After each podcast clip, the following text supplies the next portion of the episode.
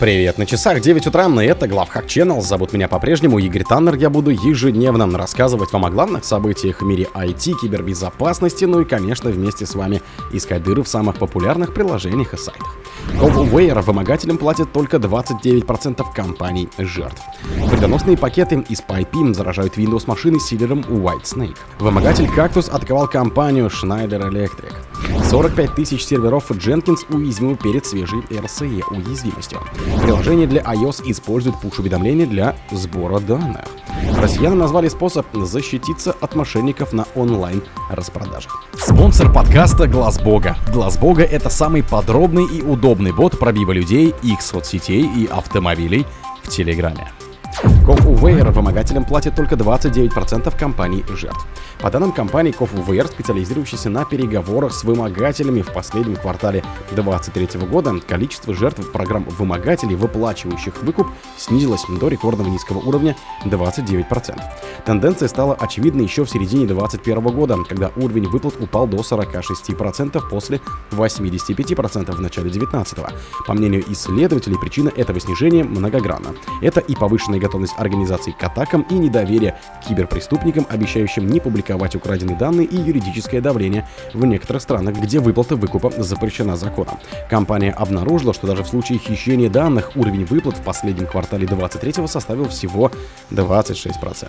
Также отмечается, что снижается не только количество жертв, заплативших злоумышленников, но и сами суммы фактических выкупов в долларах. По данным CoWare, средняя сумма выкупа в четвертом квартале 23 составила 566 700 45 долларов, что на 33% меньше, чем в предыдущем квартале, а медианный размер выкупа составил лишь 200 тысяч долларов.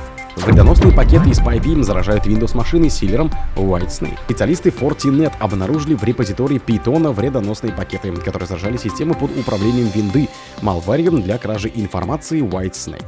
Интересно, что этот же вредонос используется для атак на российские промышленные и логистические предприятия, хотя разработчик и продавец малваря запретил использовать ее на территории России и СНГ. Эти пакеты содержат закодированный в Base64 исходный код Py и других Python скриптов на файлах setup.py. В зависимости от операционной системы устройства жертвы при установке этих Python пакетов загружаются и выполняется итоговая вредоносная полезная нагрузка, пишет специалисты.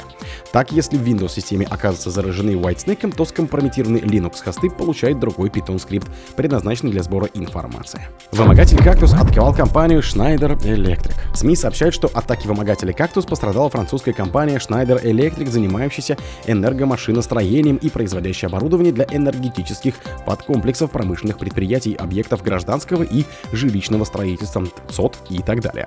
По данным издания Blipit Computer, атака произошла еще 17 января 2024 года и затронула подразделение компании, которое занимается вопросами устойчивого развития. При этом злоумышленники сумели похитить корпоративные данные, и в результате атаки была нарушена работа ряда облачных платформ Resource Advisor, который и сейчас работает с перебоями. По информации журналистов, в ходе этой атаки хакеры похитили несколько терабайт корпоративных данных и теперь вымогают у компании деньги, в противном случае угрожая слить украденные данные в сеть. 45 тысяч серверов Jenkins уязвимы перед свежей RCE уязвимостью. Исследователи обнаружили в сети около 45 тысяч серверов Jenkins уязвимых перед свежей проблемой, для которой уже создано несколько публичных, доступных под эксплойтов. На прошлой неделе разработчики Jenkins представили версии 2.4.4.2 и LTS 2.4.2.6.3, в которых были устранены уязвимости, которые при определенных условиях позволяют злоумышленникам получить доступ к данным на уязвимых серверах и выполнять произвольные CLI команды. В частности, критический баг позволяет неаутентифицированным атакующим с правами Overall Read читать данные из произвольных файлов на сервере Jenkins. Злоумышленники могут прочитать первые несколько строк в файлах, причем их количество зависит от доступных команд CLI. Приложение для iOS использует push-уведомления для сбора данных.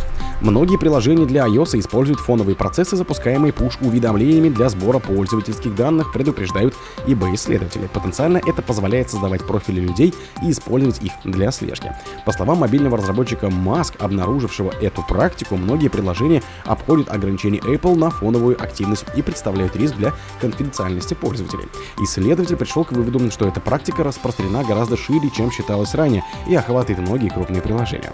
Apple разработала iOS таким образом, чтобы приложения не работали в фоновом режиме, и это помогает как предотвратить потребление ресурсов, так и повысить безопасность. Когда приложение не используется, его работа приостанавливается и в конечном итоге завершается. Поэтому оно не может отслеживать или вмешиваться в активность пользователей. Однако в iOS 10 Apple представила новую систему, которая позволяет приложениям запускаться в фоновом режиме, чтобы обрабатывать пуш-уведомления до того, как устройство их отобразит.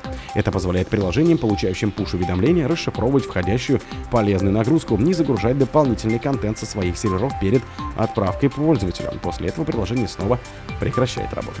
Россияне назвали способы защититься от мошенников на онлайн-распродаже. В воскресенье 28 января в интернете пройдет куранная распродажа Киберпонедельник. Ажиотаж вокруг скидок дает мошенников повод придумывать новые махинации, прибегают к обману и продавцы, предупредил директор по информационным технологиям Сергей Липов. Одна из распространенных опасностей — это фишинговые сайты, которые выдают себя за легитимные ресурсы, предостерег IT-эксперт. По его словам, на эту уловку, как правило, попадаются те пользователи, которые не сами ввели адрес интернет-магазина в строку, а перешли по ссылке из почты или случайно нажали на баннер, который выскочил. Якобы, совершая покупки, клиент вводит свои данные, в том числе и банковские. Нажимая кнопку «Отправить», человек передает мошенникам то, чего они и ждали, а сам в итоге остается ни с чем. Реквизиты украли, товар не прислали. О других событиях, но в это же время не пропустите. У микрофона был Игорь Таннер. Пока.